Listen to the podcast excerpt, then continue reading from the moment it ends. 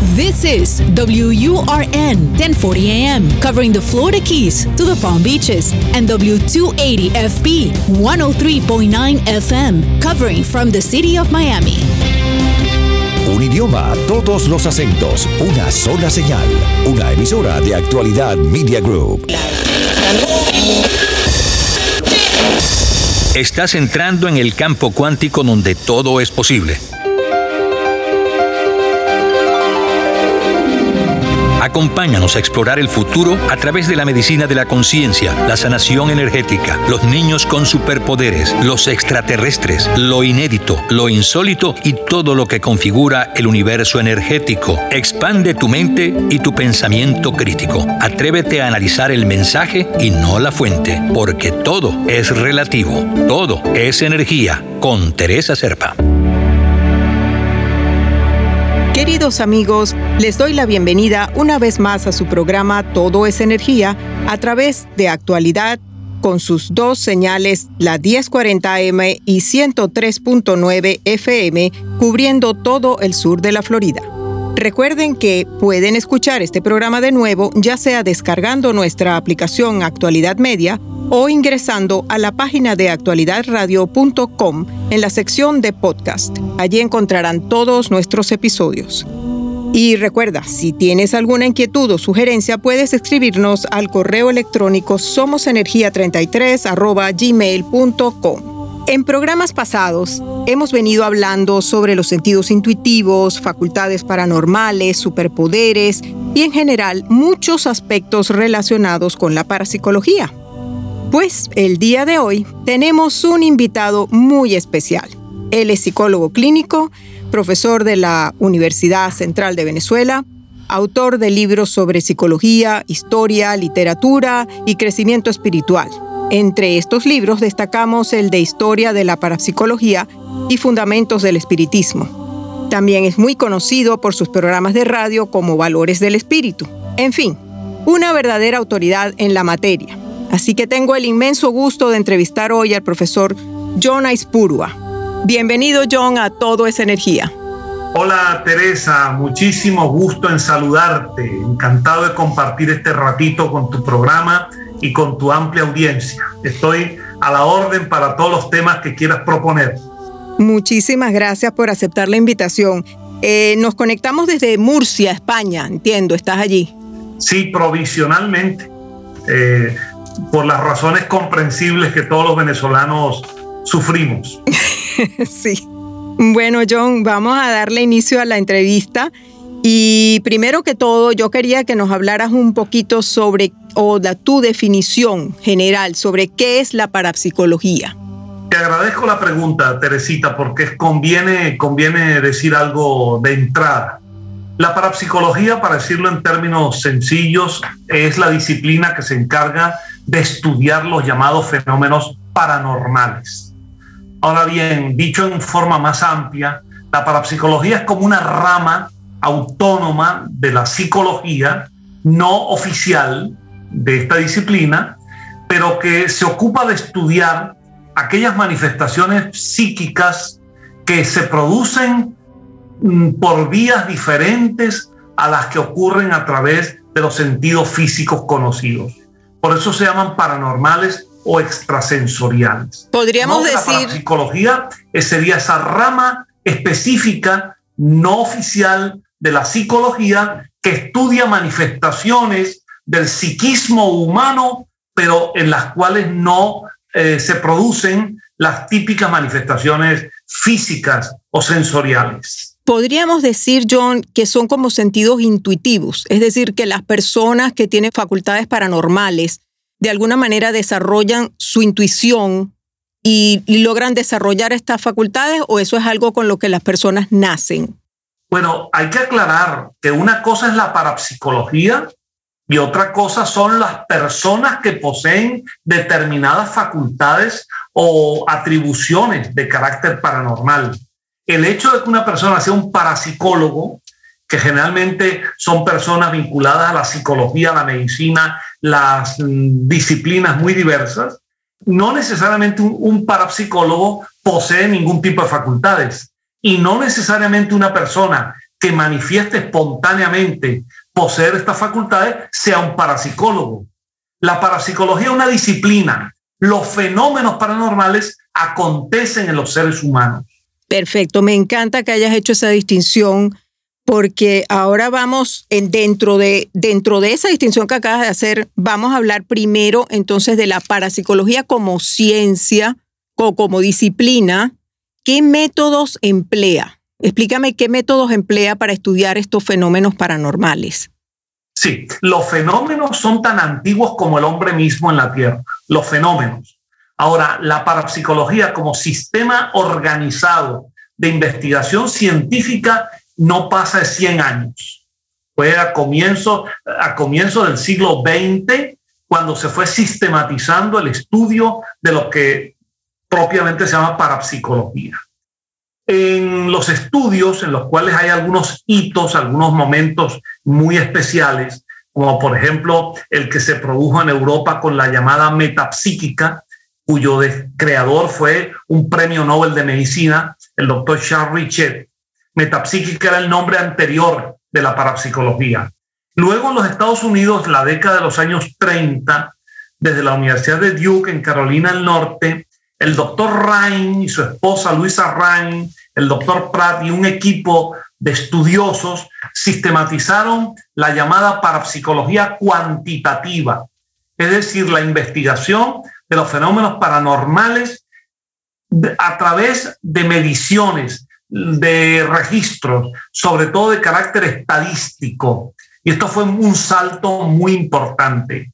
Y eh, en las últimas décadas, la parapsicología se ha venido multiplicando en sus campos de estudio y en su metodología, algunas teóricas y algunas experimentales. Para resumir, los fenómenos llamados paranormales estudiados por la parapsicología básicamente obedecen a cuatro campos. El primero, los llamados fenómenos de percepción extrasensorial, que incluyen la telepatía, la clarividencia y la precognición. En segundo lugar, los llamados fenómenos psicoquinéticos, acciones de la mente sobre la materia, sobre los cuerpos físicos, movimientos de objetos sin contacto físico. El tercer campo, los llamados fenómenos paratanáticos, vinculados a investigaciones sobre la posible sobrevivencia espiritual después de la muerte, desde los fenómenos de manifestaciones de difuntos, de espíritus, a través de los medios, o, por ejemplo, las investigaciones sobre la reencarnación o experiencias de vida después de la muerte eh, o experiencias cercanas a la muerte. Y en cuarto lugar, en la visión más actual, hay una relación entre la parapsicología y la psicología transpersonal, es decir, el estudio de la conciencia. La conciencia como reconocimiento no solo del yo, sino la expansión de la conciencia para integrarse con la realidad, con todo el universo. Y eso es lo que da origen a una cantidad de nuevas eh, expresiones de la parapsicología. Esos son los cuatro campos fundamentales. Dentro de ellos hay multitud de fenómenos, las llamadas curaciones paranormales o las experiencias fuera del cuerpo, las mm, investigaciones sobre kirliangrafía o fotografías psíquicas. Es decir, son muchas manifestaciones dentro de estos campos de la parapsicología. Te agradezco muchísimo el campo general que has dado, porque sabemos ahí que tenemos infinidad de temas que podemos tocar y obviamente no los vamos a poder tocar en tan pequeño espacio que tenemos, pero es importante que primero la gente diferenciara lo que era la parapsicología como disciplina que estudia todos estos fenómenos de las personas que tienen las facultades paranormales. Era muy importante hacer esta diferencia. Ahora, si nos vamos entonces a a una persona que tiene facultades paranormales, ¿cómo se sabe que una persona X tiene facultades paranormales? Se sabe por dos vías. La primera, la espontánea. Generalmente son personas que desde niños o en determinada etapa de su vida, en la adolescencia o más, más adelante, los fenómenos se manifiestan espontáneamente.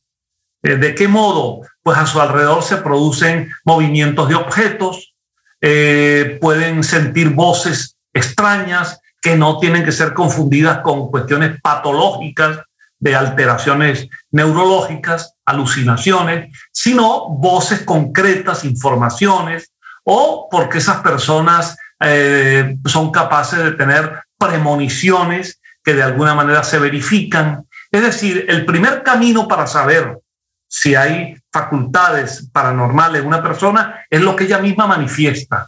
La inmensa mayoría de las personas, de algún modo, así sea en forma muy sutil, manifiestan haber tenido experiencias, sensaciones de esta naturaleza. En segundo lugar, el otro campo es cuando son investigados por parapsicólogos, por psicólogos, por médicos, que en laboratorios determinados se dedican a estudiar y a comprobar que esos fenómenos son auténticos. De modo que estamos en esos dos campos. Hay que tener siempre cuidado con no confundir fenómenos paranormales con la psicopatología de los fenómenos psíquicos, porque ciertos tipos de trastornos neuróticos, psicóticos, esquizofrénicos, evidentemente producen alteraciones tales que la persona oye ruidos, oye voces o se le producen situaciones que cree ver fantasmas. Eso hay que tener cuidado, que no siempre esos son fenómenos paranormales. Correcto. Amigos, están escuchando Todo es Energía y estamos conversando con el profesor John Aispurua por actualidad 1040. La energía creadora que mueve al mundo. Todo es energía. Con Teresa Serpa, por actualidad Radio 1040 AM y 103.9 FM. Mm, John, eh, ¿cómo sería la mejor manera de determinar si una persona tiene facultades paranormales? Eh, hablas de que es algo espontáneo, que la persona de alguna manera te va a expresar algo que siente que no es normal de lo que le está pasando pero esa, esa fina línea de cuando es un fenómeno paranormal o cuando es algo patológico es, eh, es difícil de, determinar porque yo lo que he visto en, en, mi experiencia o en mi práctica es que hay muchísimos casos mal diagnosticados que realmente son eh, personas con facultades paranormales y viceversa. O sea que es, difícil establecer esa, esa diferencia. ¿Cuáles serían los criterios? ¿Cómo, ¿Cómo crees tú que debería enfocarse? Lo has dicho muy bien, Teresita, es una línea delgada, no siempre es fácil. Y hay que tener mucho cuidado. Por eso el verdadero parapsicólogo, que no es aquel personaje que se está presentando en shows por allí, eh, adivinando el porvenir en un teatro, o, o, haciendo experiencias supuestamente telepáticas con mil personas en un show que la gente ha pagado para verlo. El verdadero parapsicólogo, que es el estudioso, es el hombre que vincula esta investigación a los propios laboratorios, que los hay, o que publica textos, o que revisa eh, documentación al respecto. Ese parapsicólogo, que realmente es un profesional de la psicología o de la medicina o, o de la biología o de algún otro campo científico o social, ese parapsicólogo lo primero que hace es recopilar la información y tratar de expresarla objetivamente es decir, lo que esta persona manifiesta se puede verificar que así acontece. Por ejemplo, a veces alguien dice, yo tuve una premonición. Cuando la cuenta, dice que fue un avión que echaba humo y se cayó el avión.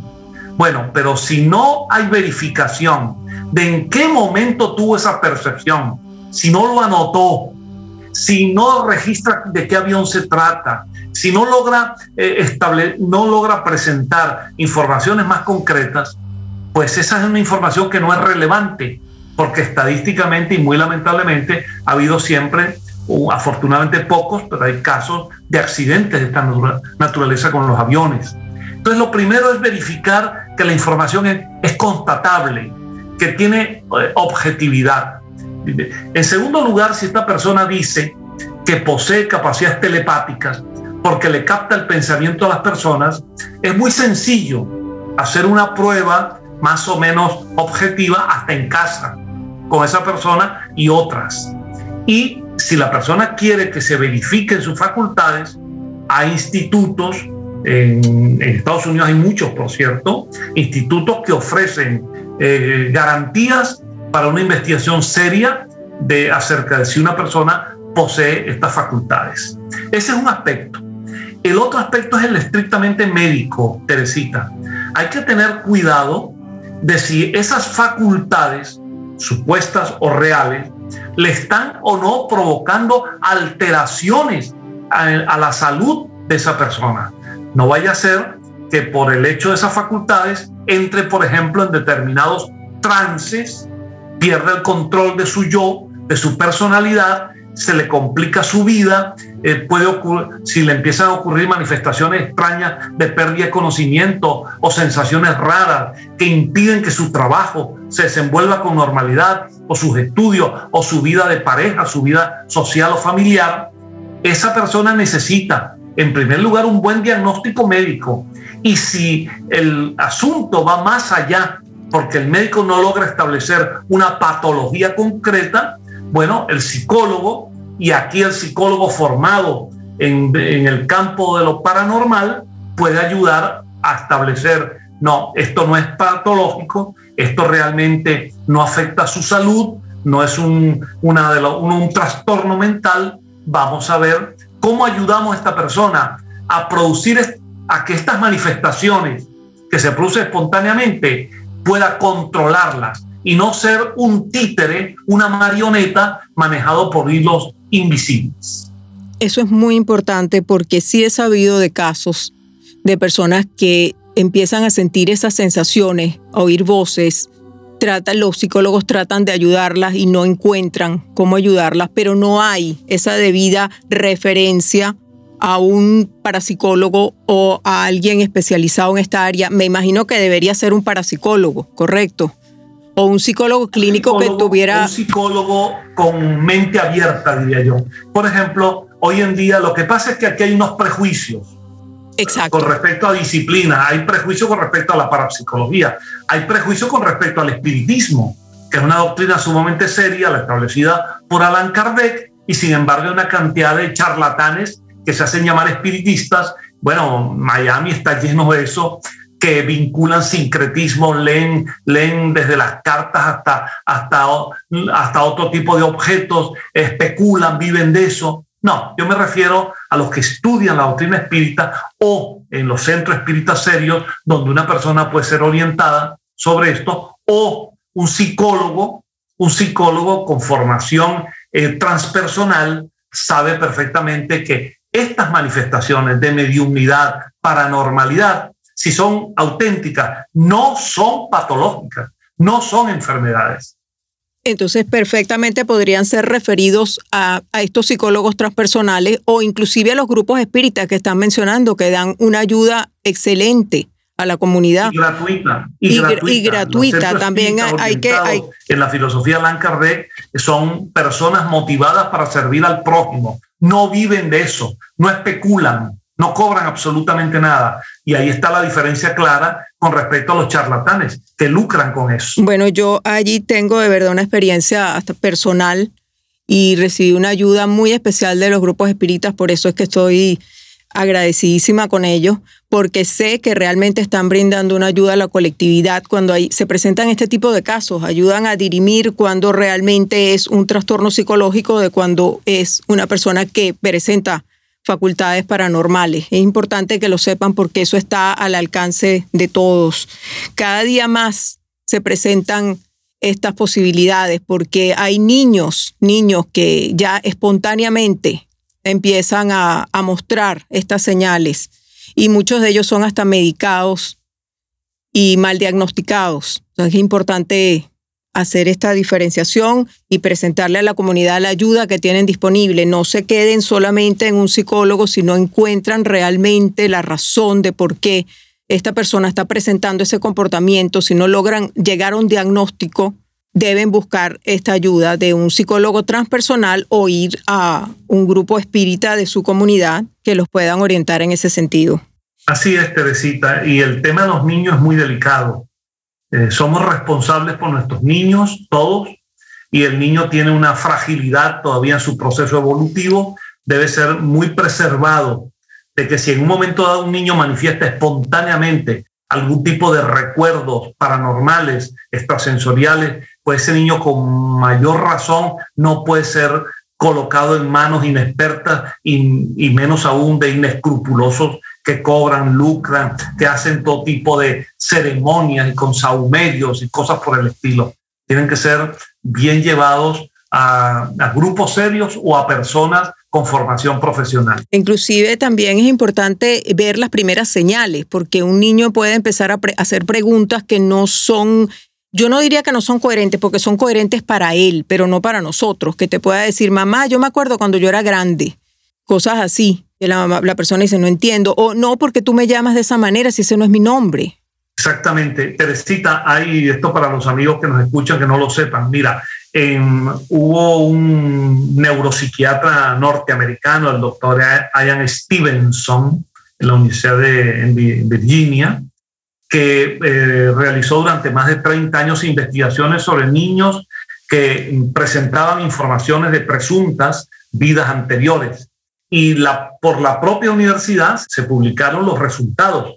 Más de 2.500 casos de niños estudiados en todo el mundo dentro de un financiamiento de la universidad y en los cuales se discutieron todas las alternativas, todas las hipótesis. Y la conclusión del doctor Stevenson y de su equipo fue que en numerosos casos la hipótesis más probable de niños que objetivamente recordaban experiencias de vidas anteriores fue que efectivamente tales vidas acontecieron. de modo que hay toda una investigación científica muy importante sobre esto. Es que pareciera ser que el periodo desde los 0 a los 7 años es muy delicado porque en este momento los niños están completamente abiertos, están menos contaminados, están como más abiertos, a su inconsciente está más abierto, digamos así, no sé si lo estoy diciendo correctamente, pero eh, se pueden conectar con su intuición con muchísima más facilidad y dejan salir sin ninguna censura lo que les está pasando. Y dicen todas estas hacen estas preguntas, dicen lo que sienten y inclusive ven ven claramente personas fallecidas, conversan con ellos, se lo dicen a los padres, eh, tienen amigos imaginarios, hablan de experiencias que tienen con otras figuras o espíritus o lo que sea que ven y que escuchan y eh, hacen referencia a eso a sus padres y los padres, muchos no ni siquiera les hacen caso. Ahí tenemos los dos extremos, o no les hacen caso o ya cuando, como tú dices, empieza a afectarle su vida diaria, entonces lo empiezan a tomar como algo más serio y lo llevan a un psicólogo. Es así, y por eso los padres también requieren ser educados en esta materia. Es, claro, es evidente que hay una etapa de producción de fantasía del niño que es natural, es natural dentro de su desarrollo evolutivo, pero en muchísimos casos no se trata de fantasías, sino de informaciones coherentes. De hecho, hay muchos, muchos casos de niños que no conocieron una fotografía de un, de su, de un abuelo y cuando han podido identificar que un ser se les aparecía y les hablaba y finalmente se le identificó como el abuelo, pudieron posteriormente sin que el niño hubiese visto una foto, posteriormente demostrar que era efectivamente su abuelo. De modo que hay informaciones muy coherentes de, algunos niños, de muchos niños, que en esa etapa, como tú dices, eh, están más proclives a revelar esta información, a tenerla, porque están menos condicionados culturalmente. Es correcto. Porque el factor cultural, social, aprendizaje de nuestra sociedad no ha, todavía no ha ejercido su peso en el sentido de anular o bloquear esa información. Es una etapa muy, muy especial que, a la cual tenemos los padres que estar muy atentos. Eh, claro, eh, están más vulnerables allí los niños y ahí es donde los padres tienen que estar más atentos, porque de las dos maneras, puede que haya una facultad paranormal, pero puede también que se esté gestando algo patológico de alguna forma, de una o de la otra, tiene que estar pendiente. Cuando vean este tipo de comportamientos o que el niño eh, exprese este tipo de preguntas que a los padres no les parezcan coherentes o no les parezcan reales, o sea, están utilizando, que puedan estar o utilizando sus facultades paranormales o de verdad tener un trastorno, como los que ya tú mencionabas anteriormente. Escuchan, todo es energía con Teresa Serpa. Eh, yo quería eh, también hacer referencia al, al Congreso 23 de la CEPA, de la Asociación Espírita Internacional, que se va a llevar a cabo entre el 8 y el 12 de octubre de este año. Yo quería hacer mención a eso porque las personas que estén interesadas en este tema y quieran ahondar un poco más, es una oportunidad muy buena para que escuchen a, a expositores de primera línea en ese tema.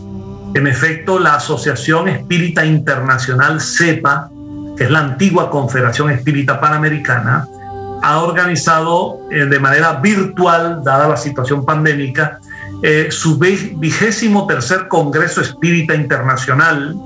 Eh, se va a realizar del 8 al 12 de octubre, ahora de 2021, con la siguiente característica. Se presenta como tema central los, el espiritismo ante los desafíos del siglo XXI. Estamos hablando de desafíos científicos, tecnológicos, éticos, sociológicos, culturales, políticos, de muy diversos, todo lo que atañe al ser humano. Hay decenas y decenas de expositores de Argentina, Brasil, Venezuela, Puerto Rico, Estados Unidos, Guatemala, de Portugal, de Francia, de España, de muchos países. Y una característica muy interesante, este Congreso se decidió dada la virtualidad del sistema, abrirlo a toda persona interesada. No hay inscripción en el sentido de pago de ningún tipo de matrícula. Solo la persona únicamente tiene que registrarse y va a poder asistir durante cinco días a las conferencias que quiera asistir según los temas, según lo que más le interese. Es la primera vez que se realiza este Congreso Internacional abierto al público. Ya hay miles de personas registradas, se ha contratado una plataforma tecnológica extraordinaria. Las personas tendrán oportunidad de hacer preguntas a todos los expositores de tantos países. En la página de CEPA, www.asociación Espírita Internacional CEPA. Allí, en esa página está eh, la planilla para registrar la persona y eh, podrá estar del 8 al 12 de octubre libremente participando desde cualquier lugar del mundo en este Congreso. Muy interesante. Este programa de todas maneras queda grabado, por lo tanto esa información va a quedar allí y es de fácil acceso para todos los radioescuchas. Eh, de todas maneras, si se les interesa estos temas, también pueden contactar al profesor Aispurua si tienen alguna duda, quieren saber algo más a través de su Instagram, que es johnjon.aispurua y por su email, que es, ¿cuál es el email? AIZ1090, AIZ1090 arroba yahoo.com. Muchísimas gracias, profesor, por haber aceptado nuestra invitación, por tan interesante conversación. Y nosotros pues no nos queda más que despedirnos Muchísimas gracias por habernos acompañado y recuerden que este programa pueden escucharlo de nuevo descargando nuestra aplicación Actualidad Media o buscando en nuestra página actualidadradio.com en el link de podcast. Nos encanta saber de ustedes, así que los invito a conectarse con nosotros al correo electrónico somosenergia33 gmail.com o a través de mi Instagram The Healing Voice TZS. Ha sido un placer, como siempre, conversar con ustedes y los esperamos la próxima semana en un nuevo programa de Todo es Energía. Soy Teresa Serpa. Todo es Energía con Teresa Serpa. Los fines de semana por actualidad Radio 1040 AM y 103.9 FM.